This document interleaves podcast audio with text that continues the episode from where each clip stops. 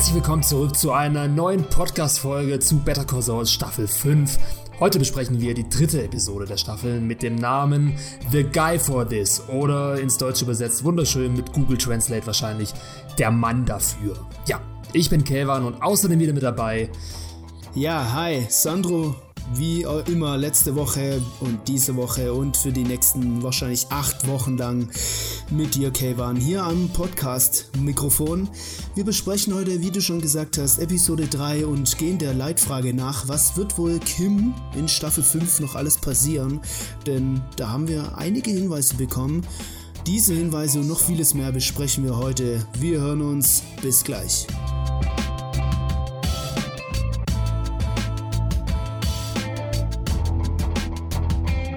Tja, was haben wir für diese Woche wieder mit dabei im Gepäck? Also, wir wollen erstmal wieder ganz kurz ähm, unser erstes Fazit erstmal abgeben im Rahmen dieses Podcasts. Wie hat mir und wie hat Sandro die Folge gefallen? Wie hat unserer Breaking Bad Community auf Facebook die Folge gefallen? Das wollen wir auch kurz besprechen. Und dann machen wir weiter mit unserer üblichen Szenenbesprechung der Folge, in der wir wirklich auf jede einzelne Szene eingehen, darüber reden, bewerten und eventuell auch ein paar Theorien bilden oder Easter Eggs ähm, ansprechen. Ja, dann gibt es natürlich noch unsere kurzen Hinweise zu unserer Better Call Saul Deutschland Fans Gruppe und unserer Breaking Bad und Better Call Saul Germany Facebook Seite, genauso wie wir auf iTunes sind, auf Soundcloud sind, auf äh, Spotify sind, auf YouTube und mit unserem Film- und Serienmagazin 4001 Reviews sind wir auch noch auf Instagram und äh, haben uns natürlich noch eine eigene Webseite 4001reviews.de, wo Kayvan natürlich auch schön jede Woche seine Kritik zur neuen Episode schreibt. Da könnt ihr auch einfach mal reinschauen, drüber lesen und euer Feedback dann abgeben. Da freuen wir uns auf jeden Fall drauf. Ja, wir sind überall gleichzeitig. Überall. Schon krank. ja, überall, nämlich auch in unserer Gruppe, wie schon angekündigt. Und in unserer Gruppe stellen wir wie jede Woche unsere Episodenumfrage und so auch dieses Mal. Ihr könnt abstimmen von 1 bis 6 in Schulnotenform. 1 ist natürlich dann sehr gut und es gab einfach wieder schon eine sehr gute Note. 1,5 mein ja, Gott. Damit die, die bestbewertetste Episode von Staffel 5, oder? Die, ja, die beste Note bisher. Bisher hatten wir 1,58. mhm. Oh, ganz knapp. Jetzt haben wir eine Runde 1,5. Ja, ich bin mal gespannt, wie der Trend weitergeht. Ob wir jetzt in Staffel 5 nur 1, Episoden haben werden. Das wäre schon ziemlich krass. Also man muss schon sagen, unsere Community ist auch kritisch. Ja? Also wenn diese ja, Folgen nicht gut sind, dann gibt's, naja, sag ich mal, trotzdem noch eine sehr gute Note, aber es gibt dann halt keine 1 oder eine 2, sondern vielleicht eine 3, 2 bis 3 so, aber anscheinend sind die ersten drei Folgen wirklich alles sehr gut. Ja, und das Krasse ist, dass ich meine, wir hatten ja gerade Live-Talk. Ich weiß mittlerweile, welche Note du der Folge gegeben hast. Und das hat mich sehr überrascht, weil normalerweise bekommt man von dir auch eher so diese mittleren Noten wie 2 oder 3, aber Tatsächlich ja. hast, hast, du heute mal deine Eins rausgehauen. Ne, heute habe ich mal eine Eins rausgehauen, eine Eins minus, würde ich noch sagen, weil mir dann doch noch der letzte Sprung fehlt. Mir fehlen einfach schon wieder ein paar Easter Eggs. Es gibt aber diesmal zumindest Theorien, die man schmieden können. Wir haben, äh, beziehungsweise ich habe äh, zwei ganz coole dabei. Ähm, und ich habe auch einen Filmfehler gefunden. Ähm, Was die Folge auch nochmal gut macht. ja, aber es ist halt dann etwas, wo man dann so, ja, man kann sich dann so ein bisschen, ja, man, äh, man, man sucht ja immer in der Folge was und diesmal haben wir auch wirklich was oder kann man auch wieder was finden. Unter anderem Theorien, und du hast ja auch eine ganz coole Theorie dabei, beziehungsweise ist dir was ganz Gutes aufgefallen in der Folge. Das wirst du ja später ja. wahrscheinlich auch sagen. Ähm, aber jetzt mal Kayvan. Das ja, ist das Fazit. Also das dritte Mal in der Reihe habe ich eine 1 gegeben in Staffel 5. Also 1, 2, 3. Dreimal eine 1, Hattrick abgeschlossen. Und ich hoffe, dass ich in dieser Staffel, also in Staffel 5, auch nur Einsen vergeben werde für jede einzelne Folge. Glaube ich zwar nicht, aber es wäre schon krass. Also ich muss auch sagen, ähm, mir hat die dritte Folge Der Mann dafür tatsächlich auch am besten gefallen bis jetzt. Aus Staffel 5. Ähm, ich fand, es war eine sehr ruhige Episode mal wieder, die ersten zwei Episoden, die hatten so noch so ein bisschen mehr Breaking Bad Feeling, die waren ein bisschen schneller vom Erzähltempo und hatten auch einen anderen Fokus. Ähm, es ging mehr um Kartellsachen und ähm, kleinkriminelles Zeug. In der dritten Folge wiederum ging es viel mehr um diese typisch Better Call Saul Themen, dieses ganz ähm, dieser Mikrokosmos zwischen den Charakteren. Es war eine sehr zwischenmenschliche Folge und es gab an sich sehr wenig zu lachen. Also da habe ich in den ersten zwei Folgen mehr gelacht, aber es gab einfach sehr viel, sehr starke Szenen in der dritten Folge und ähm, vor allem auch noch ein paar andere Dinge bezüglich der Storystruktur, die ich absolut genial finde, auf die ich später eingehen werde, was ich damit genau meine. Aber ähm, ja, es war wirklich von vorne bis hinten wieder eine fast perfekte Episode und ich stelle mir selbst immer die Frage, ähm, was würde ich, wenn ich ein Drehbuchautor wäre, was ich nicht bin, aber wenn ich einer wäre, was würde ich anders machen? Und es ist immer so mein Maßstab, mit dem ich so ein bisschen eben Folgen kritisiere. So, so arrogant es klingt, aber ja. Und mir ist einfach das dritte Mal in Folge nicht eingefallen, was ich an dieser Episode besser gemacht hätte. Aber mich hat einfach nichts gestört. Also bis jetzt ist Staffel 5 für mich perfekt. Mhm. Also in den, ja, in den anderen Staffeln gab es mal wiederum so eine Folge, wo ich dachte, ja, okay, das ist ein kleiner Durchhänger. Diese Charakterentwicklung hätte ich vielleicht ein bisschen anders gelöst, aber bis jetzt ist einfach alles on point. Also Vince Gilligan in Hochform. Ja, das hat vielleicht aber auch einen Grund. Und zwar, die ersten drei Folgen hat äh, unter anderem als Autor Peter Gold und Vince Gilligan selbst geschrieben. Ähm, das könnte vielleicht auch ein Grund sein, dass die Folgen halt außerordentlich gut sind. Ist es bei den anderen Folgen nicht so? Oder ähm, ändert es sich mal während der Staffel? Das weiß ich gerade gar nicht. In dieser Staffel bisher noch nicht. Ja, hoffentlich. Also, hoffentlich bleibt es ja. so. Die Regisseure sind unterschiedlich meistens. Aber ja. ich denke, dass, was das Drehbuch angeht, schon das meiste wirklich dann auch aus der Feder von Vince Gilligan und Peter Gold kommt. Den zwei Masterminds hinter Breaking Bad und Better Call Saul und alles, was damit zusammenhängt. Genau. Ja, ähm, also ja, wir beide sind mehr oder weniger begeistert und ähm, wir haben auch im Live-Talk vorhin unsere Top 3 Szenen genannt, ähm, jeweils, also Sandro und ich. Wir werden jetzt einfach, während wir die Szenen durchgehen, wir gehen ja jetzt im Podcast wirklich alle Szenen durch, werden Sandro und ich einfach nochmal hervorheben, welche Szenen wir besonders toll fanden oder welche Szenen es bei uns in die Top 3 geschafft haben. Oder? Ja. Und dann können wir auch eigentlich schon anfangen, dass wir die Szenen besprechen können wir anfangen. Wir haben diesmal drei ähm, Handlungsstränge uns äh, zusammengebastelt. Ja, der erste Handlungsstrang ist so alles, was so um, sag ich mal jetzt, Saul Goodman sich äh, dreht. Saul Goodman mit Lalo, ähm, dann das mit diesem Nacho, Nacho Vater, aber auch Nacho mit Saul Goodman und Saul Goodman mit Crazy Eight und dann natürlich Hank Schrader und Steve Gomez. Mhm. Und dann der zweite Part, ähm, ganz kleiner Part, ja, der Mike-Part, der gerade irgendwie so ein bisschen parallel zu allem anderen läuft. Äh, und dann der, der dritte Part, äh, der dritte Handlungsstrang, natürlich auch wieder Jimmy, aber dann in Zusammenhang mit Kim und ähm, alle Szenen mit Kim alleine. Mhm. Wir werden aber anfangen mit, ähm, ja, So Goodmans Strang. Wir werden anfangen mit dem Ameisenstrang. Und ja. zwar mit einer meiner Meinung nach legendärsten Intro-Sequenzen aus der Geschichte von Breaking Bad und Better Call Saul, nämlich eine mikroskopische Szene von kleinen fiesen Ameisen, die Saul Goodmans Eis, was eine, ein Köpfer auf den Straßenboden gemacht hat und eben dieses Eis komplett auseinandernehmen, zerfressen. Ja, jetzt haben sich vielleicht ein paar gefragt, was soll diese Szene? Also warum sehen wir das? Habe ich jetzt hier ähm, die falsche Serie auf Netflix angeklickt? Bin ich jetzt hier bei Planet Erde oder was weiß ich. Ähm, aber diese Szene hat, hat wirklich eine krasse Symbolik oder eine wirklich handfeste Daseinsberechtigung. Nämlich, ähm, ich bin ja sowieso ein Fan von Metaphern und Symbolen. Also ich mag solche Sachen noch lieber als Easter Eggs zum Beispiel. Also ich mag es einfach darüber zu philosophieren.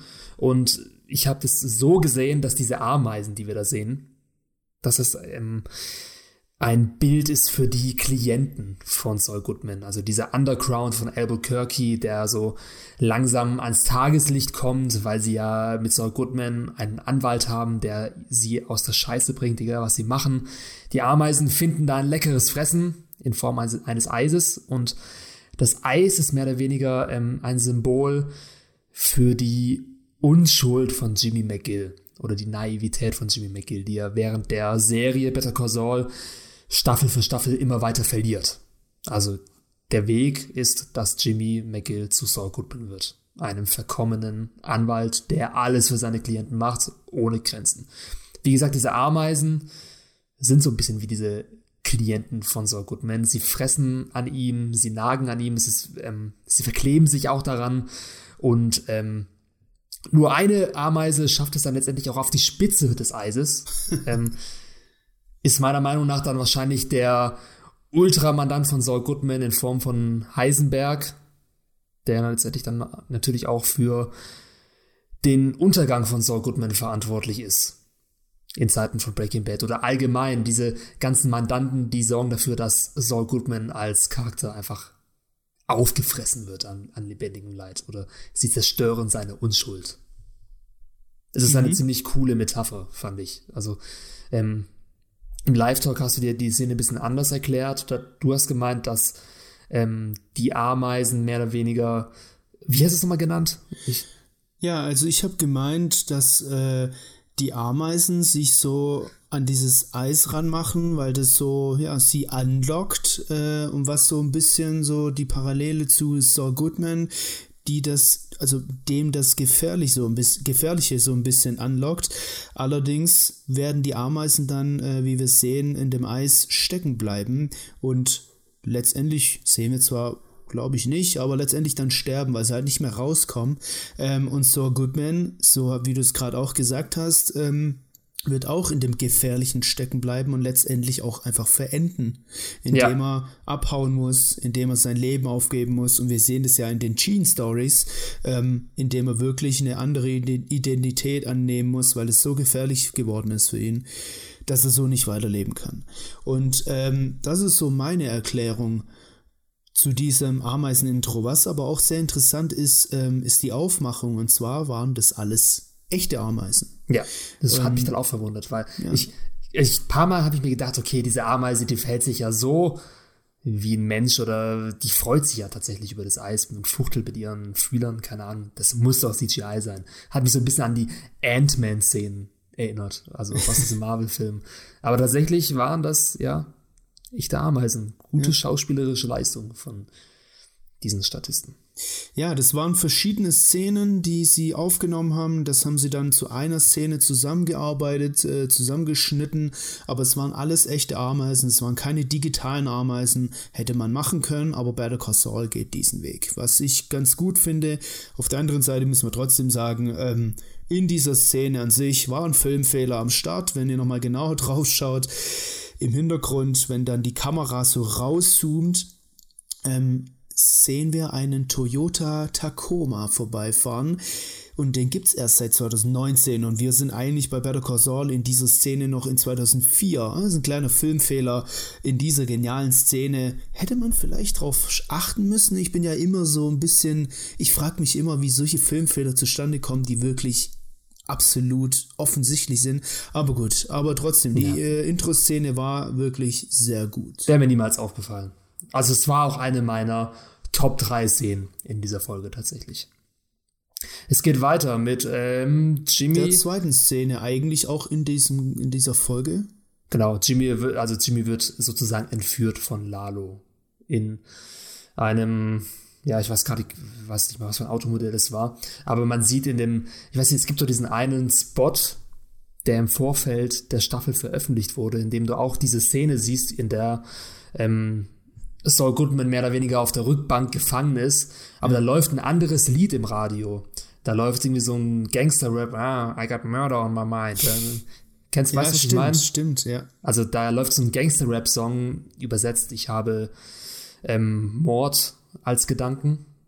Und ähm, in dieser Szene, also in der echten Szene, nicht im Trailer, sondern in der wirklichen Folge, hat man ein anderes Lied gehört. Es war mehr oder weniger Dancehall was ja. auch immer, Reggaeton, wie man das nennt. Ja. Ja, stimmt.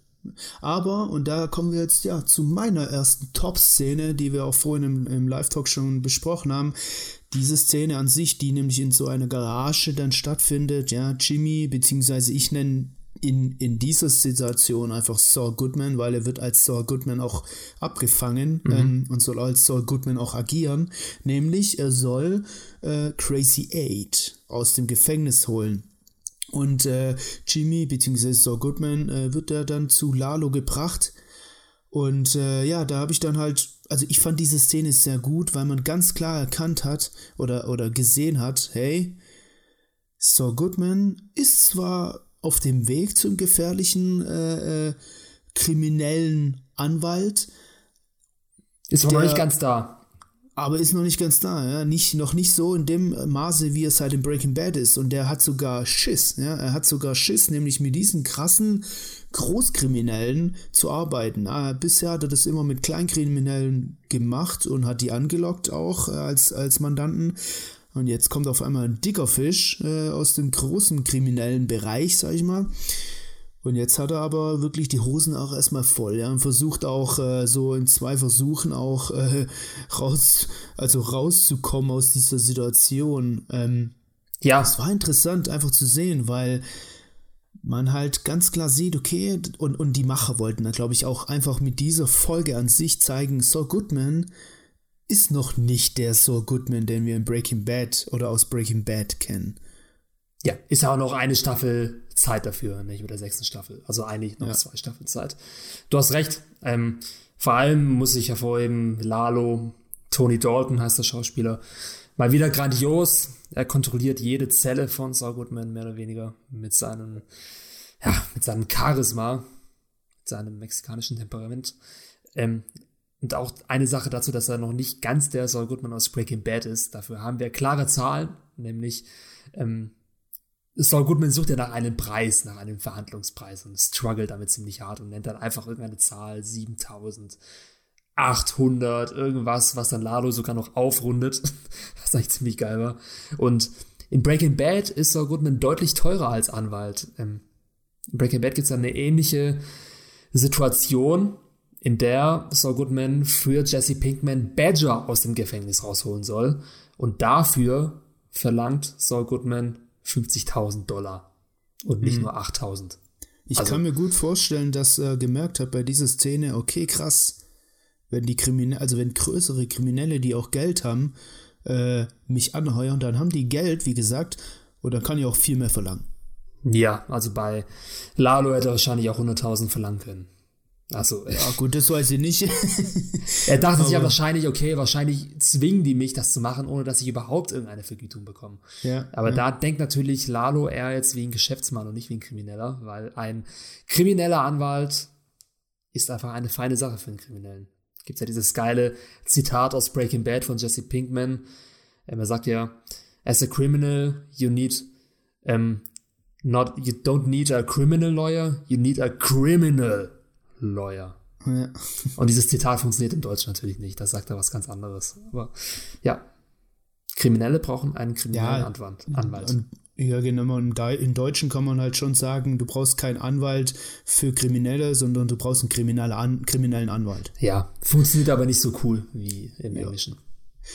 Ja, äh, das war meine Top-Szene. Ähm, wenn wir dann aber weitergehen, und das war insgesamt Szene 6 in, in der Folge Nachos Vater, ja, der besucht Nacho zu Hause. Das erste Mal in seinem neuen großen Zuhause. Wie heißt der Vater nochmal? Einfach Nacho sei Vater. Nacho, Nacho sei Vater? Pepe. Heißt der nicht, Papa. heißt der nicht äh, Marco? Nee, heißt nicht Nee, Marco, Marco hieß der Freund ja, von ja, Jimmy, ja, ja, aber ich habe gedacht, aber okay, warte mal, ich äh, kann da mal kurz nachschauen, indem du einfach mal die Folge beschreibst. Okay. Äh, war einer, war zuerst einer meiner Lieblingsszenen, meine, eine meiner Top 3 Szenen. Unter anderem äh, aus zwei Gründen, weil erstmal fand ich diesen Einstieg in diese Szene ziemlich lustig, wie, oder eigentlich nicht lustig, sondern eher schon absurd, wie Nacho mit zwei seiner Chicks da auf dem Sofa sitzt. Die eine ist total high, wahrscheinlich auf Crystal Meth und sucht dann für sie aus seiner Spielzeugkiste irgendeine Beschäftigung, weil sie einfach so einen Tatendrang hat, wie es oft bei ähm, Leuten der Fall ist, die äh, ultra high auf Meth sind. Die müssen einfach Sachen machen. Und sie kriegt dann Puzzle, damit sie nicht die komplette Fernbedienung auseinander nimmt, um sie von innen zu säubern. Aber irgendwie habe ich jetzt auch Lust bekommen, das mal zu machen mit meiner Fernbedienung. Einfach alle Knöpfe raus, einmal durchwischen und dann wieder rein damit. Ah ja, ja, dann kannst du bei mir weitermachen. Auf jeden Fall heißt der Vater Manuel. Manuel, stimmt, ja. Und der zweite Grund, warum ich diese Szene ziemlich gut fand, normalerweise waren diese Szenen zwischen Nacho und ähm, dem Vater nie wirklich meine Highlights. Dieses Mal schon, weil ich es einfach ähm, total gut geschrieben fand, wie Manuel seinen Sohn Nacho auflaufen lässt. Weil er schauspielert ja mehr oder weniger. Er kommt zu Nacho und weiß ganz genau, okay, Nacho versucht gerade meine, äh, mich aus dem, mich aus meiner Arbeit zu kaufen, sozusagen. Und der Vater tut aber erstmal so, als ob er diese Situation nicht versteht und wirklich denkt, dass sich irgendein Fremder für sein Geschäft interessiert und ihm das abkaufen will, sodass Nachos Vater in den Ruhestand gehen kann. Hat alles Nacho eingefädelt, kommt am Ende raus. Ähm, und es, diese Szene unterstreicht einfach nochmal, in was für einer krass ausweglosen Situation sich eigentlich Nacho befindet. Also erstmal hat er hier diesen Doppelspion-Konflikt zwischen Gas und ähm, den Salamancas und Lalo, wo er einfach keine, wo er nicht rauskommt. Dann hat er noch seinen Vater als ähm, Schwachpunkt mehr oder weniger, als Druckmittel für beide Seiten. Und deswegen versucht er überhaupt seinen Vater aus diesem Leben ähm, zu entfernen, mehr oder weniger, ihn sozusagen ins Exil zu schicken, damit er einfach in Sicherheit ist und nicht irgendwann von Gast seinen Männern abgeknallt wird. Aber der Vater weigert sich und sieht es nicht ein, dass er für die kriminellen Aktivitäten seines Sohnes hier den kürzeren ziehen muss und sozusagen ins, ins Exil gehen muss dafür. Ja. Sieht er nicht was, ein. Was ich allerdings ganz interessant fand, nämlich ähm, ja, auch das, äh, dass Nacho ihn aus der Stadt haben möchte, damit er halt nicht mehr als Druckmittel gelten, gelten kann und auch nicht abgeknallt werden kann.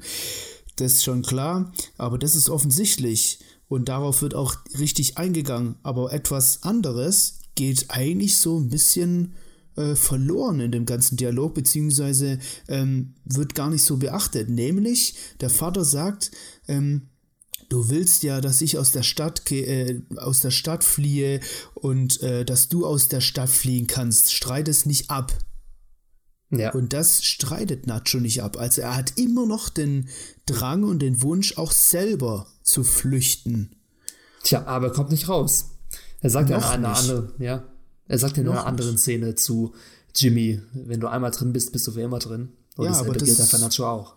Aber das ist vielleicht trotzdem also ein richtig großer Wunsch immer noch, weil er streitet es in der Szene auf jeden Fall nicht ab. Ja. Auch diese Sache mit den zwei ähm, drogenabhängigen Frauen auf seinem, in seinem Wohnzimmer. Nacho sieht ja alles andere als glücklich aus. Also dieses Haus, was er da besitzt, das muss eigentlich gefüllt werden mit einer Familie und mit Kindern und mit einem anständigen bürgerlichen Leben, aber das kann sich einfach Nacho in dieser Situation nicht leisten.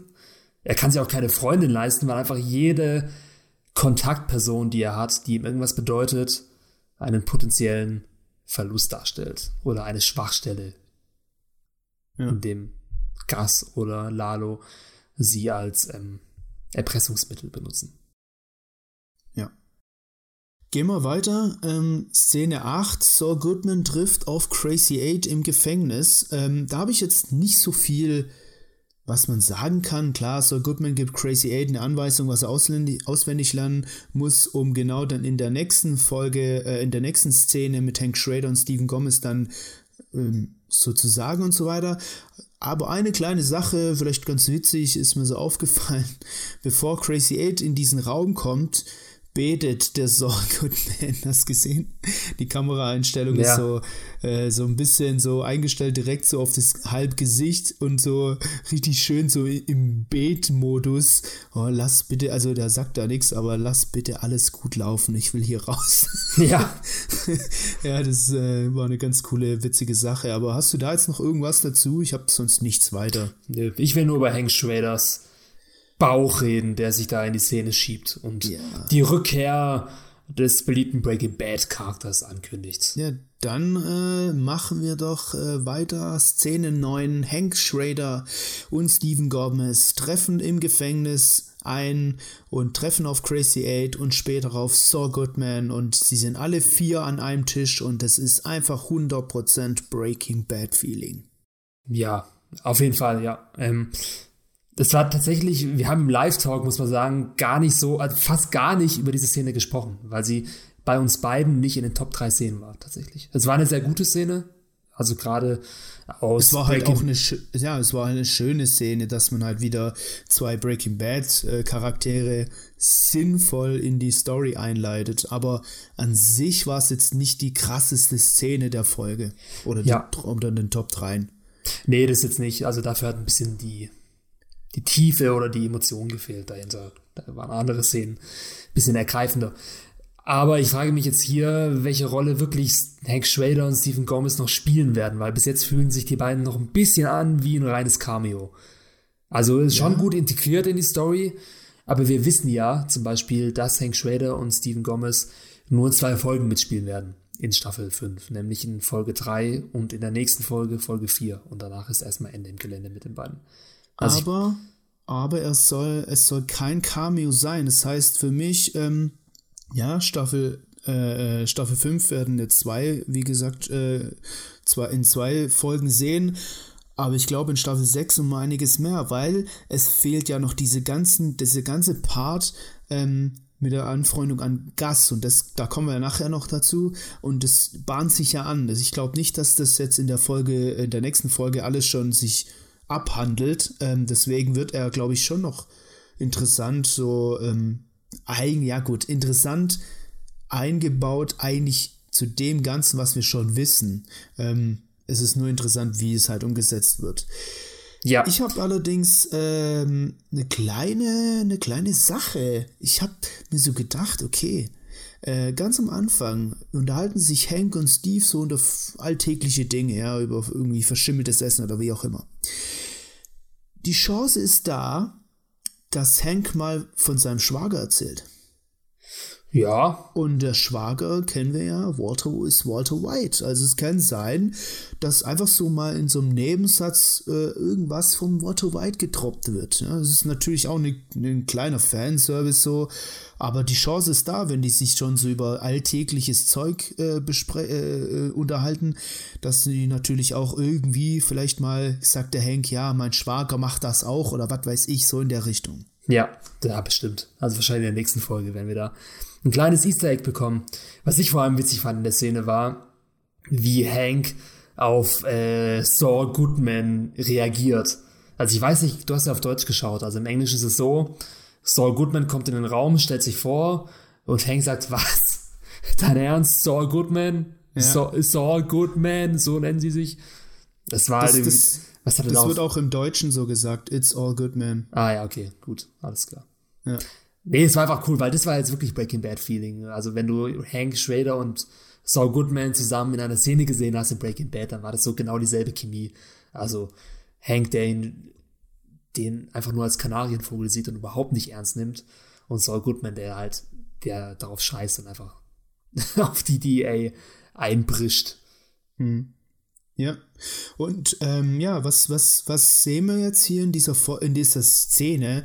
Ähm, ja, alles, was so eigentlich Saul Goodman äh, sich äh, ja, überlegt hat, fressen Hank und Steven letztendlich. Also erstmal habe ich, das war dann auch kurz überraschend, äh, geht Hank und Steve, Steven Gomez einfach gar nicht drauf ein. Ja, das, das äh, hat mich kurz überrascht und dann aber kriegt Saul wieder den Dreh. Ja? Also der, der, der lässt sich dann auf irgendwelche ähm, Aussagen äh, äh, ja, hinleiten, die er vielleicht erstmal gar nicht so treffen wollte, aber letztendlich kriegt er das Ziel hin. Ähm, Crazy Eight kommt aus dem Gefängnis, wenn die Sachen stimmen, die halt gesagt wurden, und zwar, wenn die toten Briefkästen wirklich da sind und wenn die bis, was beinhalten. Und dann sagt er, ähm, sagt Saul Goodman auch zu Hank Schrader, ja, ähm, bla bla bla, CI. Und dann habe ich natürlich so auch mal recherchiert, ich kannte dies, diese Abkürzung nicht, CI. Und das äh, ist äh, ja, Confidential Informant. Ja. Und ähm, ist einfach ein Informant. Und da ist halt diese Etablierung Crazy Eight wird zum DAA-Informant, wie wir es auch aus Breaking Bad kennen. Ja, aber jetzt warte, ganz hier sitzt wieder die Frage, ist Crazy Eight zu Breaking Bad Zeiten jetzt wirklich ein DEA-Informant oder ein Salamanca-Informant? Also ist er ein Spion oder ein Doppelspion? Ja, das musst du, äh, musst du sagen. Du bist das Breaking Bad Brain. Ich kann mich jetzt da gar nicht mehr so krass erinnern, ob das sein kann. Es kann letztendlich. Diese, diese Frage stellt sie ja in den ersten drei Breaking Bad Folgen schon. Also Hank Schrader und Stephen Gomez gehen in Breaking Bad davon aus, dass Crazy Eight ihr Mann ist. Aber Jesse Pinkman und ähm, Tuco Salamanca gehen davon aus, dass ähm, Crazy Eight ihr Mann ist. Und letztendlich wird in Breaking Bad jetzt auch nicht genau geklärt, auf welcher Seite Crazy Eight wirklich steht. Walter White steht ja einmal kurz vor der Herausforderung, ob er Crazy Eight laufen lassen soll und ähm, überlegt sie dann, ah, wird Crazy Eight mich verraten, wenn ich ihn laufen lasse? Und dann als dann danach herauskam, aha, Crazy Eight war doch ein Polizeiinformant dachten sich alle Breaking Bad Zuschauer, ach ja gut, dass Walter White Crazy Eight getötet hat, weil er war sowieso ein Informant der Polizei, er hätte Walter White verraten. Hm. Aber jetzt kann es tatsächlich sein, nach diesen Szenen aus Better Call Saul, dass Crazy Eight zu Breaking Bad Zeiten immer noch den Salamancas treu war. Und ja, kein Informant, sondern ein Doppelinformant war. So viel dazu.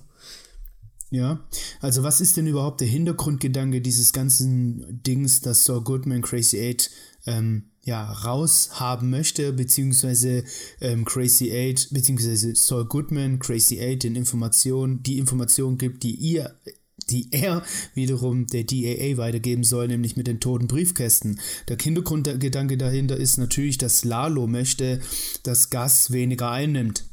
Ja. Wir haben in der letzten Folge ähm, gesehen, oder war es in der ersten Episode? Ne, es war in der zweiten, glaube ich, ähm, haben wir gesehen, ähm, dass Gas dem Salamanca-Kartell, beziehungsweise diesem Kartell an sich ähm, nur wichtig ist, weil er halt Geld einnimmt. Und zwar viel Geld. Und wenn ähm, jetzt der Gas äh, vielleicht sogar mal kurzzeitig aufhören muss zu dealen, weil, weil er vielleicht von der DEA beobachtet wird, kann er kein Geld einnehmen. Was sich wiederum nicht denke, dass es so weit kommt, weil Gus und Hank Schrader ja richtige Freunde sind auch so, oder was heißt richtige Freunde? Es sind gute Bekannte. Weiß man nicht, ob sie jetzt schon sind, in Breaking Bad, genau. In Breaking Bad. Und ähm, wenn halt Hank Schrader Gus beobachtet hätte vorher, wären die, glaube ich, nicht zu guten Bekannten geworden. Ja. Genau. Gehen wir weiter. Ähm, elfte Szene in, diesem, in dieser Folge. Jimmy und Nacho ja, treffen Lalo, nachdem er ein paar Runden dreht. Er dreht Donuts, ja. ja. Krasser Typ. Und dann ich, hier eine lustige Sache. Ähm, Lalo fragt ja dann Jimmy nach seinem Auto. Und ja. Jimmy äh, gibt dann ja ein bisschen Druck sich zu, ja, ich fahre einen Steamer oder was auch immer. Und Lalo ist nicht beeindruckt davon. Und jetzt habe ich hier mir gedacht, was wäre, wenn Lalo derjenige ist, der ihm Saul Goodmans Auto, sein, Zug, sein zukünftigen Cadillac, Cadillac schenkt. Uh. Sozusagen als Betriebswagen. Oder als, ähm, letztendlich hat ja Jimmy von Davis and Main, also dieser Anwaltskanzlei, in der er in Staffel 2 gearbeitet hat, von denen hat er auch ein Auto bekommen. Mhm. Das war ein Mercedes, glaube ich. Und der war halt ganz spießig und hat ähm, das symbolisiert, was Jimmy eigentlich nicht ist, weswegen er dann auch bei Davison Main gekündigt hat. Aber genau in diesem Sinne könnte ja Lalo letztendlich Jimmy diesen Cadillac zur Verfügung stellen oder kaufen, stehlen, wie auch immer, mit dem er dann in Breaking Bad rumtuckert. Hm. Mit Lawyer ja, Up als, als, ähm, als Nummernsschild. Ja. Ähm, hier aber in dieser Szene versucht sich natürlich so Goodman wieder ähm, aus dieser misslichen Lage so rauszukommen, aber Lalo denkt sich, nö, der braucht, den braucht man noch so. Ja. Ja. So einfach ja. kommt er da nicht raus. Hast du hier noch was oder sollen wir weitergehen zur absolut interessanten, interessanten nächsten Szene? Ja, wieder Ameisen am Start, gell? Ja, Jimmy schaut sich das Eis mit den Ameisen an. Ist an sich eigentlich ganz cool, weil, wie gesagt, meine Idee war halt eben, dass diese Ameisen mehr oder weniger diese kriminellen Klienten darstellen sollen, die an Jimmy nagen und ihn zerfressen. Und jetzt, wo Jimmy halt eben in diesem Hamsterrad drin ist und nicht mehr aus der ganzen Geschichte mit Lalo und Co. rauskommt, sieht er halt dieses Eis und trauert seiner unschuldigen Vergangenheit nach. Ja, ich, mhm. werde, ich werde hier von Leuten auseinandergenommen und ich kann nichts dagegen machen. War das jetzt gerade ein Kommentar zu Better Call Saul oder war das ein Hilferuf, weil es dir gerade so geht? Hm, beides. ah ja. Ja. Bei dir weiß man nie. so, letzte Szene in diesem Handlungsstrang. Gas, Nacho und Tyrus an einer ja, Stromanlage oder wie auch immer, was das war. Hey, wo die sich mal rumtreiben. Aber Hauptsache immer im Anzug. Aber hier in den letzten. Ja, das haben wir ja schon mal in einem Live-Talk gehabt, dieses Thema, dass sie sich in irgendwelchen Hallen treffen und dann schön ausgeleuchtet mit ich einem Tisch. Eben, und das oh, Lustige ist ja, in Breaking Bad lernen wir ja eigentlich von ähm, Tuku Salamanca oder nee, nee, lernen wir von Jesse Pinkman, dass es eine dumme Idee ist, Drogendeals an so geheimen Orten zu machen, wie man es immer in den Filmen sieht, an irgendwelchen Schrottplätzen und so weiter. Darüber macht sich Jesse ja lustig, als ähm, Walter White den Schrottplatz als Drogendeals-Platz vorschlägt. Aber letztendlich mit Better Call Saul machen Gus Fring und so weiter genau das, dieses richtige Drogenkartell-Klischee. Wir treffen uns an irgendwelchen Orten, die so industriell wie möglich aussehen. Ja, ja, und ähm, letztendlich ist also Gas im Bilde, dass äh, ja, Crazy Eight jetzt ein Spitzel ist und ähm, möchte, also Gas möchte jetzt wissen von, von Nacho, ob er die Namen der Agenten kennt. Und dann sagt Nacho, ja, der Anwalt kennt sie. Und der Anwalt ist natürlich Saul Goodman. Und das ist, glaube ich, so, ja, jetzt geht's zu dieser Geschichte, wie Saul Kontakt zu Gus bekommt. Ähm, und äh, später, also Saul und Gus kennen sich ja schon äh, aus Staffel 3, glaube ich, war das ähm, als äh, Saul Goodman ja, oder Jimmy, Jimmy McGill kennt äh, Gus, als Jimmy McGill ja in, in Los Pollos Hermanos so ein bisschen Gus beobachten sollte und so.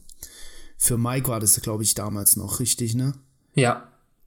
Und äh, ja, die kennen sich zwar, aber ähm, die kennen sich noch nicht so richtig gut und jetzt könnte halt wieder ähm, diese Überlappung kommen zu, also die nächste Überlappung, ja, jetzt kann wirklich dieses ganze Thema äh, Gus mit Crew, Salamanca mit Crew und dann Saul Goodman als Verbindung zwischen allen ja. Äh, ja, in den nächsten Folgen kommen und das ist eine ziemlich coole Sache.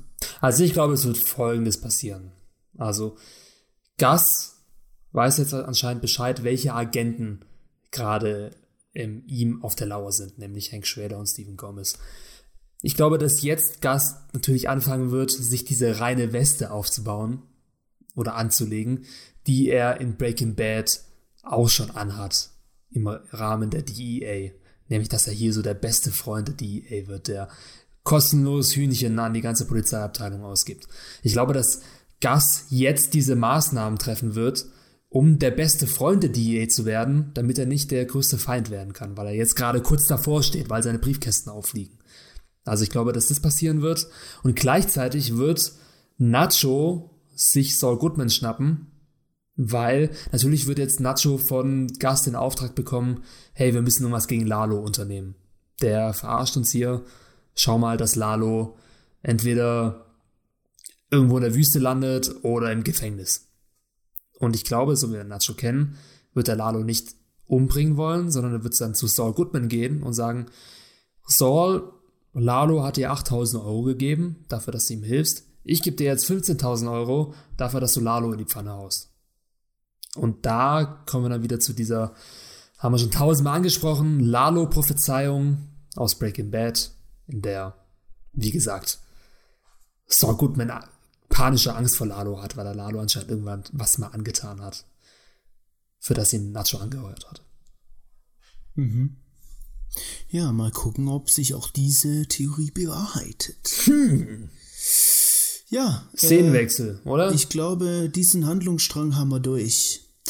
Ja, Mike. kurzer Hinweis. Ähm, gerne könnt ihr uns ähm, unterstützen. Am besten wäre es das natürlich mit einem schönen Abo oder auch mit einem Kommentar zu diesem Podcast oder zu dem Live-Talk, den wir ja immer donnerstags 20.15 Uhr jetzt haben. Ähm, oder aber auch mit einer kleinen Spende. Ähm, die Links in, in der Beschreibung drin. Einfach unter paypal.me slash 4001 Reviews. Wenn ihr das cool findet, was ihr, was wir machen, ähm, diese Podcasts, die Live-Talks, die Facebook-Seite, die Facebook-Gruppe befüllen, dann könnt ihr gerne uns was zurückgeben. Und da würden wir uns auf jeden Fall drüber freuen. Da freuen wir uns drüber, wie die Ameisen sich auf das Eis freuen. Yeah. Auf jeden Fall. Nee, Spaß. Und dann bleiben wir stecken und wollen immer mehr. Gut, So. machen wir ähm, weiter mit Mike, Machen wir oder? weiter. Und zwar, äh, ja, ganz kurz zwei Szenen mit Mike Ehrmann Trout. Ja, Mike schießt sich ab in der Bar. Und die Bar kennen wir schon, nämlich in dieser Bar war Mike schon zusammen mit Werner Ziegler eintrinken. Ja, aus Staffel 4. Und jetzt sitzt er alleine an der Theke, prügelt sich hier die Whisky-Shots rein, bis zum geht nicht mehr, wird ganz emotional. Ich glaube, Mike ist ein emotionaler Trinker. Also, das haben wir jetzt schon öfter gesehen. Und ja, er bittet dann den Kellner ein Bild von der Oper von Sydney, was hinter der Theke hängt, abzunehmen. Und wahrscheinlich haben einige von euch diese Szene nicht ganz verstanden, was für ein Problem Mike eigentlich mit diesem Bild hat von der Oper. Warum besteht er darauf, dass es abgehängt wird? Letztendlich hat ja. Ähm, Er hasst die Oper. Einfach. Er hasst sie. ich hasse. Musicals. Ja. nee, das Problem ist, er hatte in dieser Bar ein Gespräch mit Werner Ziegler und Werner Ziegler hat Mike erzählt, dass sein Vater diese Oper gebaut hat. Und Mike plagt natürlich die Schuldgefühle momentan, dass er Werner Ziegler umgebracht hat, kommt damit gar nicht klar und der Alkohol hilft ihm natürlich auch nicht. Und ja, Ja. Ja, ist auf jeden Fall ähm, in dem Sinne eine interessante Szene, aber es ist einfach auch so, okay, wir haben es jetzt verstanden. Er nagt an Werner Ziegler, äh, beziehungsweise an dem, dass er ihn erschießen musste, aber ist doch jetzt auch okay, oder? Also, ich muss jetzt das nicht noch ein, zweimal sehen. Ich habe es jetzt wirklich auch als Zuschauer verstanden. Ja, gut, es geht ja nicht nur um Werner Ziegler, es geht allgemein um. Nee, natürlich Die- um die Umwandlung zu dem bösen Mike, der jetzt in dieses Böse hineingeraten ist und so weiter. Ähm, wenn ich da jetzt mal kurz schon auf die nächste Szene gehe, weil da habe ich dann eine kleine, kleine The nicht Theorie, aber so eine Parallele vielleicht gesehen. Ähm, und zwar, Mike läuft heim, wahrscheinlich heim, äh, vielleicht aber auch zu irgendeiner, keine Ahnung. Äh, er läuft wahrscheinlich heim. ähm, und äh, man merkt ganz klar, okay, er will irgendwie will er seine Aggression auch rauslassen, weil er guckt die Jungs aus. Das ist so eine geile Szene. Ich habe die drei, vier Mal mir ange, äh, angeschaut. Er macht irgendwie eine Geste, oder? ja, nee, nee, er läuft so vorbei so. Ich finde die ganze Szene sowieso sehr gut gemacht. Ähm, äh, immer auf einer Ebene die Kamera, die, die äh, bleibt immer auf einer Ebene. Man sieht die ganze Zeit, die Kamera läuft so einfach mit dieser Szene mit. Ähm, und äh, ja, läuft an diesen Jungs vorbei und guckt die einfach, läuft so ein bisschen langsamer und guckt die an, macht irgendwie so an der Nase und läuft dann weiter. Als so mit so, so sagen, so, ja komm, stresst mich an, stresst mich einfach an, kurz, Ja. ihr kleinen Pisser. Stimmt, und, ja. ähm, ja, er wird dann angestresst, äh, er wird äh, kurz äh, mit einem Schlag verprügelt, aber ver verprügelt dann den äh, anderen äh, noch viel besser und läuft und, und lässt ihn dann los und läuft dann nochmal mit so einem Schritt auf dem Rücken abseits äh, weg dann zu, zu nach Hause oder so. Ja. Und ähm, ja, er hat so die Aggression, Aggression rausgelassen ähm, und hat so gedacht, ja, ihr obercoolen kleinen Gangster, ich bin viel gefährlicher als ihr. Ich habe viel mehr Geld als 20 Dollar, ihr kleinen Pisser. Ähm, und er merkt so langsam, er merkt vielleicht so langsam, hey, ich bin vielleicht wirklich ein böser Typ so. Ähm, und jetzt habe ich so eine kleine Theorie auch äh, zu Saul. Ähm, sehen wir hier Parallelen gerade zu Saul und Mike. Weil beide finden gerade ihren Weg in Klammer unfreiwillig ins Böse. Ja? Ah, äh, da würde ich sogar fast ja sagen, Parallelen zu Kim, oder? Zu, ähm, nee, ich würde ich würd jetzt hier zu Saul sagen, weil beide wirklich den, den Weg auch ähm, wirklich gehen. Also bei Kim ist es ja noch so ein Schwanken. Ähm, und ja, der eine, also Saul, gewinnt dadurch, in Anführungsstrichen, also erstmal Anerkennung als Anwalt, Geld. Er wird wahrscheinlich äh, den Ruf immer mehr ähm, dazu gewinnen, ja, zwar in der kriminellen Welt, aber er gewinnt in der bösen Welt dazu. So. Hm. Und der andere verliert, in Klammer, sich dadurch, ja, ist nur noch so ein Handlanger des Todes ist am Ende, ähm, ja. Du hast recht, ja. Gute Erkenntnis. Und der eine halt, ja, nähert sich davon, der andere zehrt auf, ja, das ist. Ja, das ist vielleicht eine coole Sache. Der eine nährt und der andere zehrt. Und dann habe ich mich gefragt, okay, ähm, ist der Saul, beziehungsweise Jimmy, also die eine Person, eventuell doch der stärkere Charakter von diesen beiden? Das Ding ist, Jimmy hat im Gegensatz zu Mike keine Gewissensbisse. Ja. Mike plagt sein Gewissen und deswegen habe ich auch gemeint, er, vielleicht ist Mike und Kim, vielleicht sind Mike und Kim eher Seelenverwandte als Jimmy und Kim, was das angeht, weil beide ähm, eigentlich das Richtige tun wollen, aber es nicht können immer oder mit den richtigen Wegen nicht immer auch das Richtige erreichen, während Jimmy sich selbst total gut rechtfertigen kann für den Weg, den er geht. Ja, man kann da zwei Parallelen sehen, wie du schon sagst. Einmal ähm, den gegensätzliche Parallele und einmal die Parallele, dass Kim und Mike vielleicht in beide in den gleichen, gleichen Weg gehen. Ja, ich fand nur, ich fand in dieser Szene ein bisschen unrealistisch, dass die, wie viel waren das, sechs Dudes oder so, ja. dass die zurückzucken, nur weil, weil einer von denen einmal vom Opa einen aufs Maul bekommen hat. Also ja. in der realen Welt wären jetzt die sechs anderen Leute einfach stur stracks auf Mike zugerannt und hätten ihn verprügelt. Also hätte auch selbst Mike keine Chance gegen sechs Männer zwischen 20 und 30 Jahren. Also. Hm. Ja, aber letztendlich war das auch schon alles. Ja? Zwei Szenen mit Mike auch hintereinander, Szene 3 und 4 in der Folge. Und wir haben halt schon wieder ja, wie vorhin schon gesagt, ähm, oder gesehen, okay, Mike geht's gerade nicht gut, aber ich habe jetzt wirklich auch das satt. Also ich muss das jetzt nicht nochmal irgendwie sehen, weil, wow, was, was, was soll denn da jetzt noch kommen? Ich weiß nicht, mir gefällt, mir gefällt der Mike-Handlungssteuer nicht ganz gut. Ich finde den ähm, ja, emotional nachvollziehbar. Es ist natürlich, natürlich ist es gut, aber die, der, der, der Inhalt, was rüberkommen soll zu dem Zuschauer, ist immer der gleiche dann. Ja, mal schauen, was da noch im Gepäck ist in den nächsten Folgen. Ähm, ja, wird Zeit, dass wir ein bisschen mehr über Kim reden. Ja, und Jimmy und Kim, genau, ja. Gehen wir zum nächsten Strang, Szene 5 in der Folge zum ersten Mal. Jimmy und Kim zu Hause nach einem ja unterschiedlichen Arbeitstag.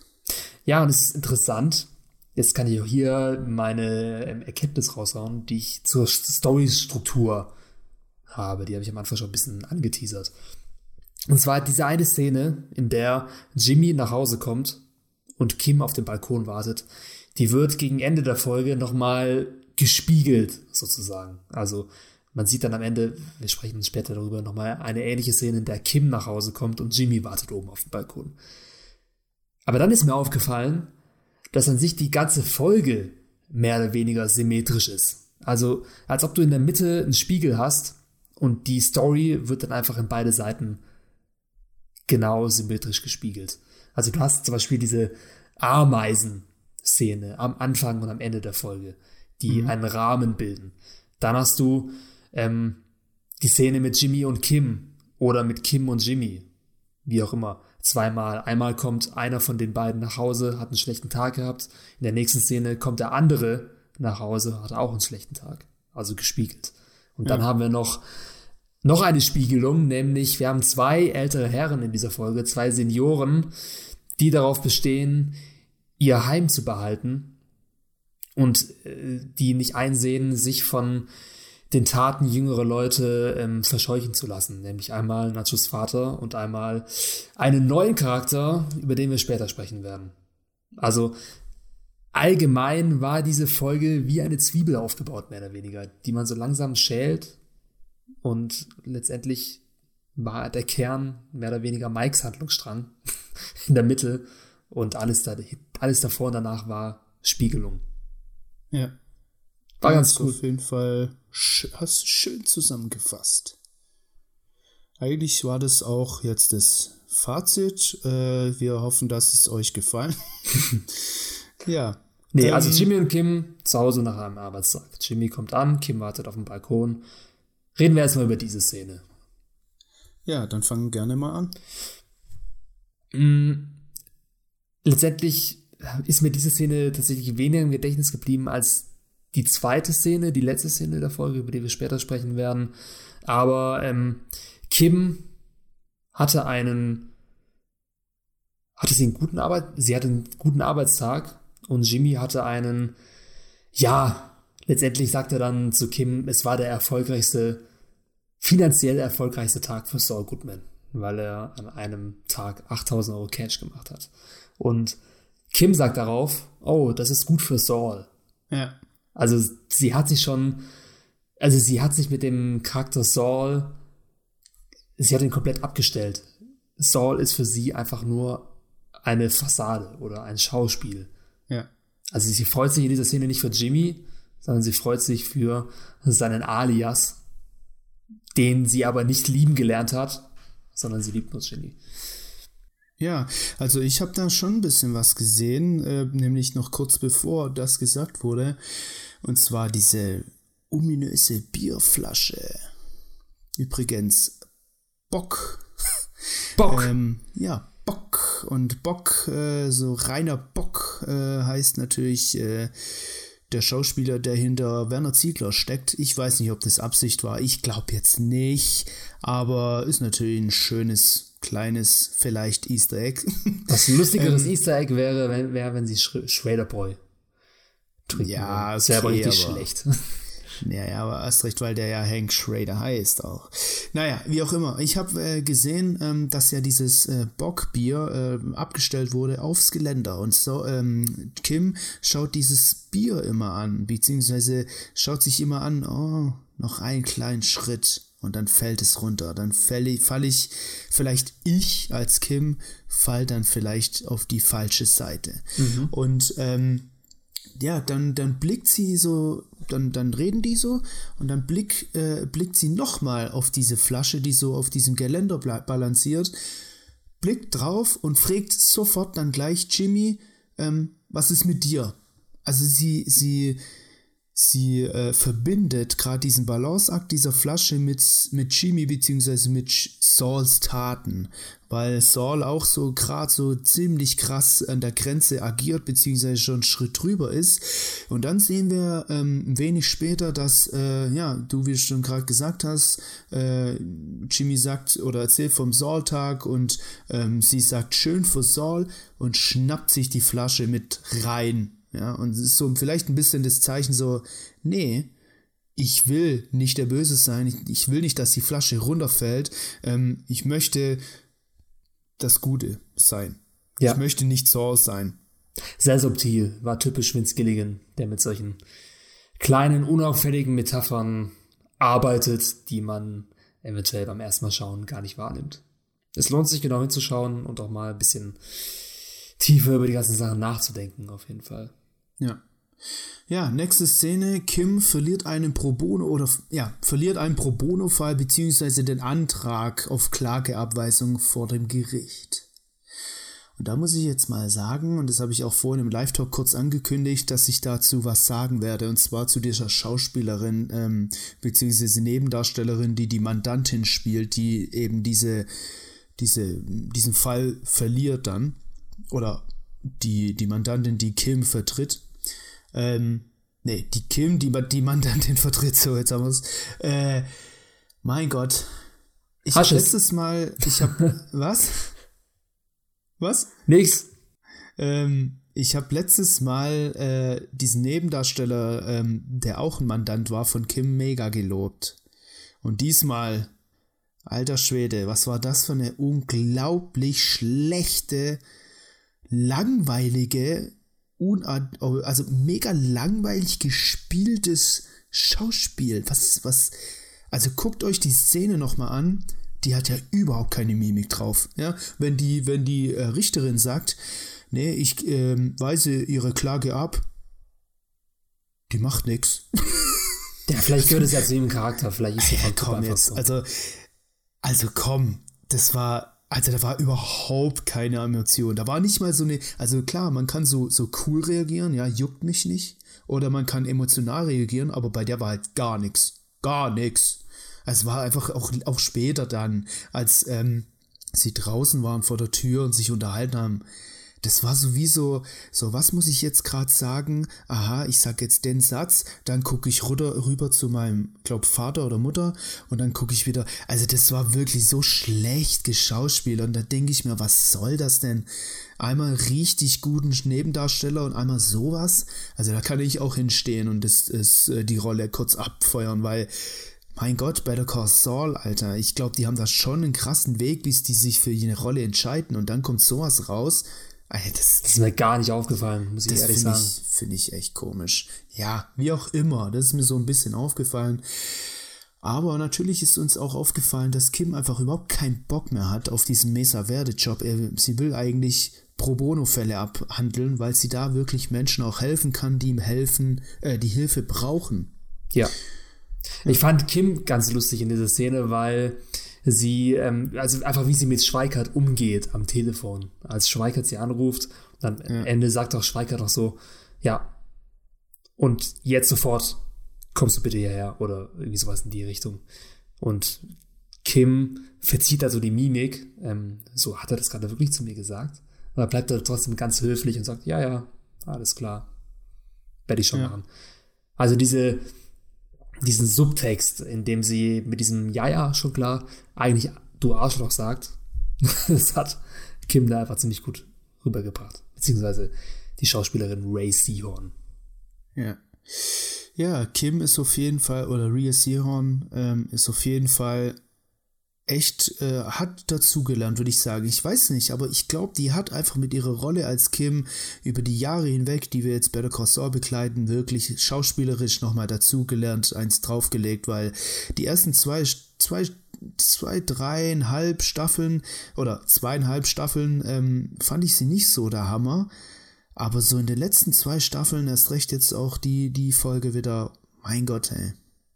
Mhm. Gerade in der nächsten Szene, wenn wir weitergehen. Ja, die nächste Szene, Kim fährt auf das Callcenter-Gelände, ziemlich cooler Anblick. Alle Häuser schon abgerissen, aber eins steht noch da. Ja, auch eine meiner Top-Szenen aus dieser Folge. Und das Krasse ist einfach, dass diese ganze Geschichte um diesen Herr Mr. Ecke und Kim, die wurde überhaupt nicht angekündigt. Oder es gab keinen Aufbau für diese, für diesen Handlungsstrang. Da kam einfach aus dem Nichts. Und trotzdem fand ich gerade diese Szene zwischen Kim und Mr. Ecke so mitreißend, als ob wir schon die ganze Staffel lang hier diesen Handlungsstrang haben aufbauen sehen. Aber ähm, man hat aber so schnell mit beiden Charakteren mitgefühlt. Also gerade mhm. mit Mr. Ecke und mit Kim in diesem Moment. Weil beide haben natürlich aus ihrer Sicht vertretbare Standpunkte. Ich meine, ähm, der Mr. Ecke, ein alter Senior, der lässt sich natürlich nicht von seinem Heim vertreiben, was er selber aufgebaut hat. Rechtlich gesehen, das Recht kennt keine Emotionen, hat er aber nicht recht, weil das Gelände nicht ihm gehört und er sich das nur geliehen hat. Und Kim versucht ihm das zu erklären, sieht aber, okay, das ist ein alter Sturkopf, der hört nicht auf mich und rastet dann komplett aus. Und so wütend haben wir Kim selten gesehen. Also dieser Wutausbruch, der war fantastisch gespielt von ihr, absolut glaub, glaubwürdig. Und hat sich auch gut aufgebaut, weil in diesem Moment merkt einfach Kim, okay, ich bin Anwalt oder ich bin Anwältin, ich will Gutes tun, ich will Menschen helfen, aber manchmal sind meine Mandanten einfach zu dumm, um das Richtige für sie selbst zu sehen. Sie sind hilferesistent. Genauso wie in der ersten Folge, in der Kim versucht, den bestmöglichen Deal für ihren Mandanten herauszuholen, aber der Mandant sagt, nö, mach ich nicht. Und genauso redet sie gegen eine Wand, indem sie Mr. Ecker davon überzeugen möchte, jetzt diesen Deal einzugehen und das Haus zu verlassen. Mhm. Ja, ich kann einfach nur noch dazu sagen, auch, dass dieser Mr. Ecker, gespielt von Barry Corbin, wirklich sehr gut gespielt hat. Ähm, so gespielt hat wie ein alter, grandiger Mann. Ja, und, man äh, kennt diesen Typ perfekt. irgendwie aus dem eigenen Leben. Also, es, weiß ich, so einer, der Rentner, der sich beschwert, wenn du in der S-Bahn zu laut bist oder so, keine Ahnung. so einer war das. Ja, obwohl ich ihn gar nicht so, äh, so, äh, ich würde ihn gar nicht so abstemmen, weil er hat schon, also die, die Gründe sind schon sehr gerechtfertigt. Warum muss man aus seinem selbstgebauten Heim raus, wo man ewig da ist, wo man eigentlich einen Vertrag über 100 Jahre hat und wo man sich überlegt hat, auch dort zu sterben und alles und jetzt will mich irgendein Callcenter mich aus meinem Leben rausreißen. Also ich finde, es ist schon sehr gerechtfertigt. Ja, absolut. An sich absolut. Das Ding ist nur, dass Mr. Ecker keine andere Wahl bleibt und ja, es jetzt nur vertraglich darum geht, raus. das Beste für ihn zu machen. Also eben diesen Deal anzunehmen, die 18.000 zu kassieren und sich was Neues zu kaufen, weil eine andere Lösung gibt es nicht. Und der badet sich lieber in seinem Elend oder geht mit dem Schiff unter, sozusagen. Mich hat diese ganze, mich hat dieses Setup, kennst du den Film Oben von Pixar? Das ist doch genau das, die, dieselbe Anfangsszene. Du siehst ähm, diesen alten Mann, der in seinem Haus lebt und sich weigert auszuziehen oder sich weigert ins Altenheim zu gehen, um dieses Haus von ihm, überall Baustellen, überall Hochhäuser und dann denkt sich der alte Mann von oben irgendwann, scheiß drauf, ich hole mir jetzt 100.000 Luftballons und fliege einfach weg damit. Ja. Mal schauen, ob sowas in Better Call Saul noch passiert. Vielleicht fliegt der Ecker mit ganz vielen Luftballons. Ja, aber wir haben ja andere Theorien, die kommen nachher dann in den zweiten Part von diesem äh, ja, Ecker und Kim-Strang. ähm, aber da gehen wir gleich drauf zurück. Ähm, jetzt gibt es erst noch eine ähm, kurze Zwischenszene. Ähm, und zwar, ähm, ja, Kim fährt dann wahrscheinlich nach Hause. Ähm, ich habe es im Live-Talk gerade schon irgendwie angemerkt. Ich fand es irgendwie ein bisschen komisch gemacht, weil, also es wird so, so ja, mit, mit, mitgeteilt, gesagt, dem Zuschauer mitgeteilt, hey, Kim fährt jetzt nach Hause. Und dann schaut sie in den Rückspiegel, schaut immer zurück, zurück, zurück. Ähm, man sieht eigentlich rechts und links auch so das gleiche Gelände, wie, es äh, so aussah wie bei Mr. Ecker. Es ist eigentlich alles so erkennbar, als würde sie von diesem Termin mit Mr. Ecker nach Hause fahren. Jetzt schaut sie aber die ganze Zeit zurück und denkt sich, ja, soll ich nochmal zurückgehen, soll ich nochmal zurückgehen und fährt dann auch nochmal zurück zu Mr. Ecker. Dann ist es auf einmal dunkel, ähm, aber in der Zwischenzeit hat sie eigentlich keine Zeit, zu einem Makler zu gehen. Ähm, was sie aber sagt, ich bin bei einem Makler gewesen, ähm, ist eine kleine Sache, die mich so kurz äh, ja, verwundert hat, warum sie auf oder wo, wo in welcher Zeit sie gerade jetzt auf einmal beim Makler war. Ähm, oder man kann auch sagen, okay, ähm, sie hatte vielleicht Zeit, aber warum schaut sie dann immer so zurück, wenn sie sowieso den Sinn hatte, äh, im Sinn hatte, zurückzufahren zu ihm und dann, äh, dann die Häuser zu zeigen, äh, die der Makler ihr gerade angeboten hat. Also war, er hat jetzt nichts mit der Story zu, Story zu tun, aber mit der Aufmachung fand ich ein bisschen komisch. Aber ja, wie gesagt, meine Erklärung dafür ist, dass diese Häuser, diese ausgedruckten ähm, Anzeigen, dass die Jimmy und Kim zusammen schon rausgesucht haben, weil sie beide ja theoretisch auch auf Wohnungssuche sind. Beziehungsweise Jimmy schaut sich Wohnungen an.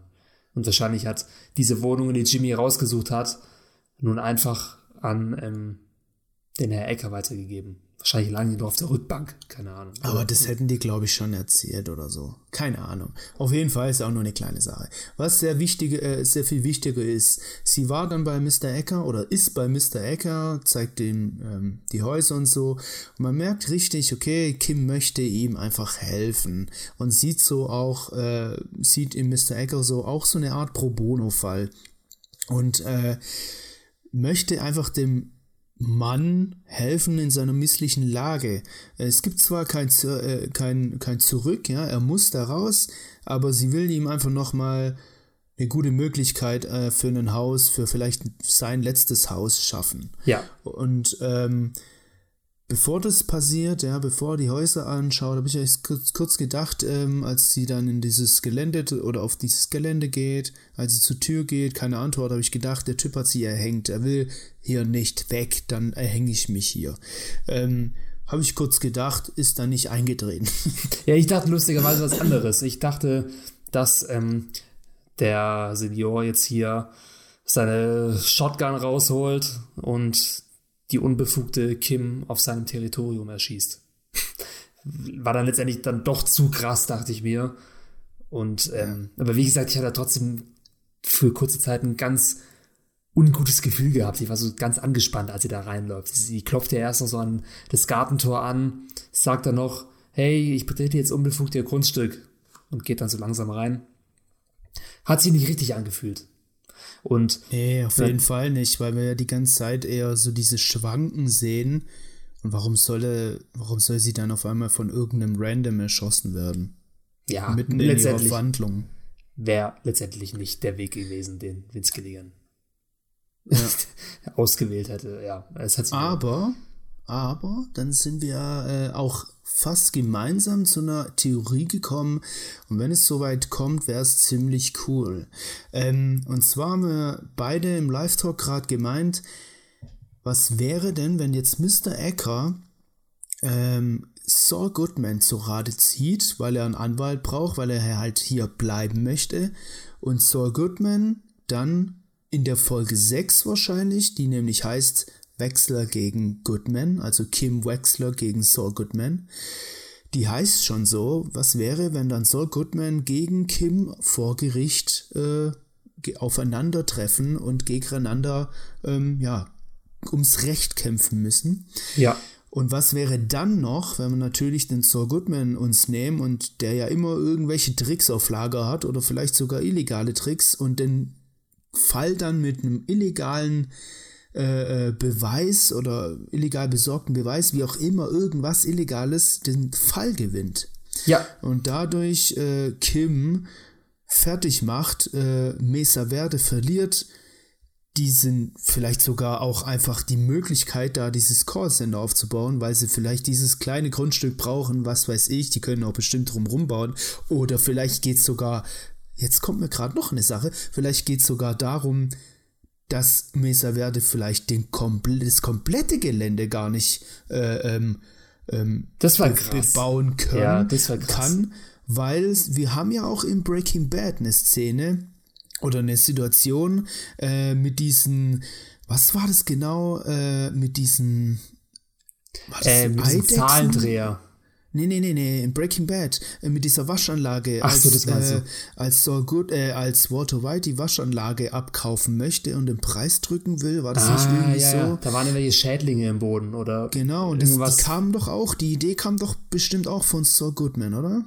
Ja, ja. Und vielleicht bringt er in der Richtung ähm, auch irgendwas, dass jetzt auf einmal irgendwelche krassen Tiere da gefunden wurden oder was weiß ich und Mesa werde einfach gar nicht dort bauen kann, was ja ein richtig krasser Rückschlag für Kim wäre, wenn Saul Goodman recht bekommen würde.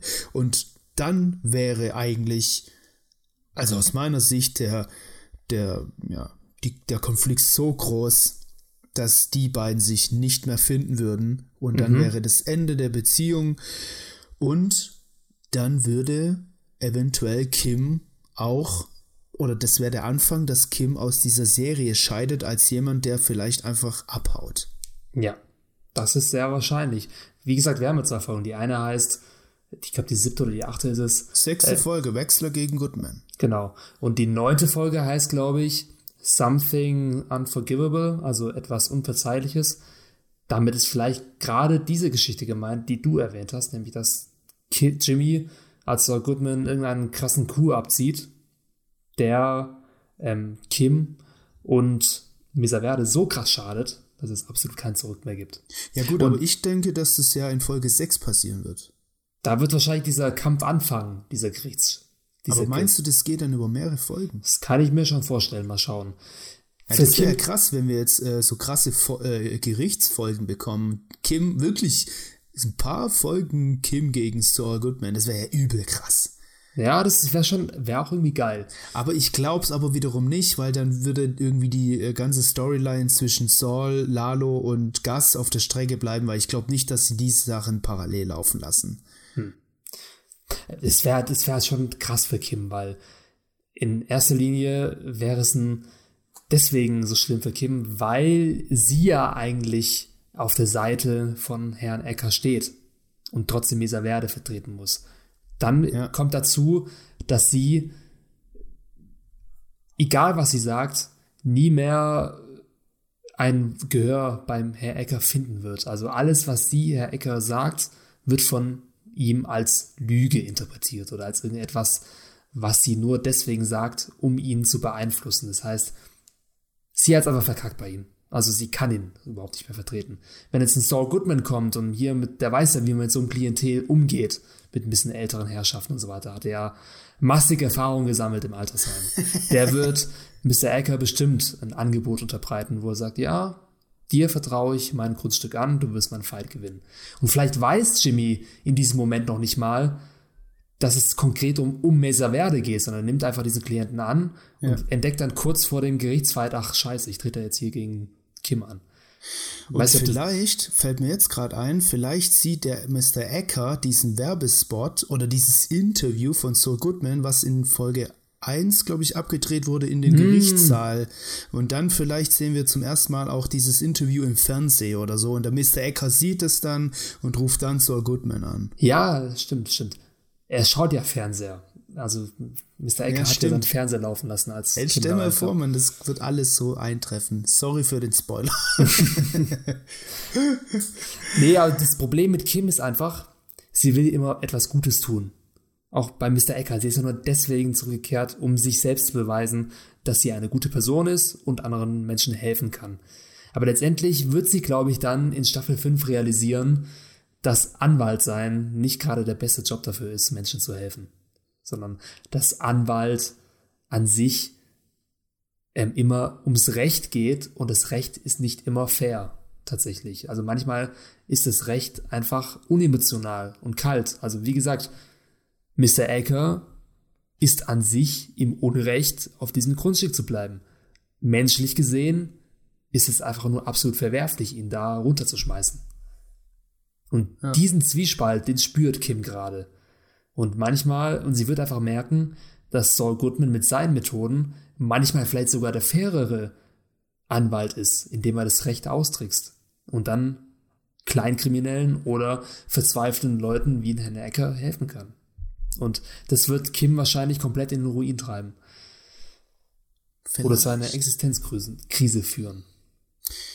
Wir werden sehen, wie es weitergeht und äh, wir haben jetzt eine schöne Theorie an den Start gelegt. Mal gucken, ob es soweit kommt. Wir haben natürlich einen Blick darauf und wenn es soweit kommt, dann können wir den ganzen Better Call Saul Team unseren Podcast durchschicken und sagen, Alter, es ist so alles so durchsichtig, was ihr plant. ja, also schon, wir waren schon öfter falsch. Ja, aber wir falsch. waren aber auch schon ganz gut bei den Theorien. Ja. So, letzte Szene, 15, Szene 15. Kim kommt nach Hause und trifft auf Jimmy. Also letztendlich das, was du vorhin schon gemeint hast. Nicht Jimmy trifft auf Kim auf dem Balkon, sondern Kim trifft auf Jimmy. Genau. Und diese Szene hat absolut keinen Dialog, funktioniert komplett ohne gesprochene Worte und ist deswegen so genial. Ja. Du hattest in deinen Top 3 Szenen und meintest auch, es wäre eine der besten Szenen aus Better Call Saul und letztendlich kann ich dir sogar zustimmen, obwohl ich es am Anfang noch nicht in meinen Top 3 gesehen habe. Ja, aber gegen Ende dann ja, schon, schon, weil ich dich überzeugen konnte. Und ich habe gemeint, ähm, erstmal habe ich gemeint, das ist die wohl innigste Szene überhaupt zwischen den beiden, weil du schon gerade, wie du gerade schon gesagt hast, es wird kein einziges Wort gesagt, aber die verstehen beide sofort, was der andere gerade will und braucht und machen will. Ähm, und zwar, äh, ja, Jimmy ähm, hantiert gerade mit einer Flasche über den Balkon äh, mit einer Flasche äh, rum und macht so, ja, wirft sie so halb in die Luft, dass sie so stehen bleibt, aber dann gleich wieder auffangen kann. Und das ist so eine, ja, auch vielleicht so eine kleine Symbolik wieder, dass wenn ich jetzt einen Fehler mache, dann fällt die Flasche zu Boden. Wenn ich jetzt einen Fehler als Saul Goodman mache, ich hantiere mit dem Gefährlichen, wenn ich einen Fehler mache, dann bin ich weg vom Fenster, dann bin ich vielleicht sogar tot oder so. Ähm, aber die Szene sagt oder zeigt, Jimmy bzw. Saul Goodman schafft es, diesen Druck standzuhalten und Kim halt eher nicht. Äh, Kim ist jetzt in dieser Szene, möchte sie einfach wieder ja, in Anführungsstrichen auf einmal gleich mal die, wieder die Böse sein, ja, ich schmeiß die Flaschen, erstmal überlegt sie, schaut so runter, ähm, über den Balkon schaut sie so runter auf die Straße oder auf den Parkplatz und dann sagt sie sich, komm, scheiß drauf, ich schmeiß die Flaschen jetzt alle runter. Genau. Und äh, Jimmy macht sofort mit, weil Jimmy ist ja eigentlich ja, soweit eigentlich, ähm, oder ist für Jimmy ist das keine Hürde mehr. Sie, er macht einfach mit, ohne lang nachzudenken und zu auch nachzudenken, ob das jetzt hier gerade eine ganz coole Sache ist. Er macht einfach mit. Ja, er es hält sie nicht auf, er hält sie nicht auf, sondern er schuckt sie sozusagen runter vom Balkon. Also, anstatt dass er jetzt Kim wieder ins Gleichgewicht bringt, fördert ja. Jimmy als Saul Goodman Kims selbstzerstörerische Tendenzen.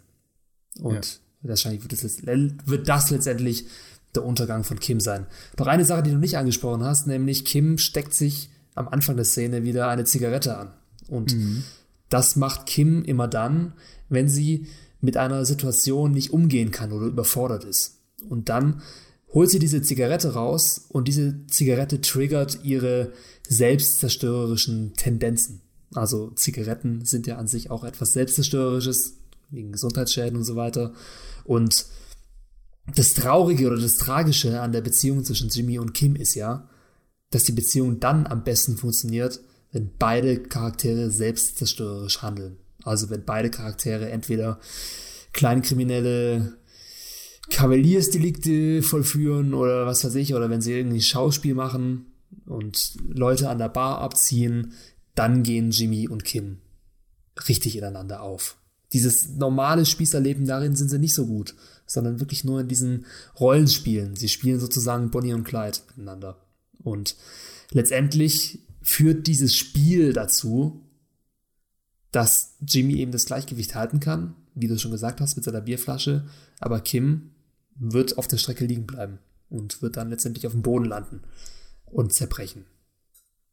Ja. Und äh, ja, das ist mit diesen, mit diesen selbstzerstörerischen hat Alex Goodman äh, bei im Live-Talk auch gemeint, ähm, dass er ja diese Szene auch in Kombination sogar mit Alkohol diese Zigaretten rauchen. Das heißt, vielleicht ist es noch so ein weiteren, weitere, ja, Symbolcharakter, okay, ähm, Alkohol und Zigaretten zerstören uns noch mehr.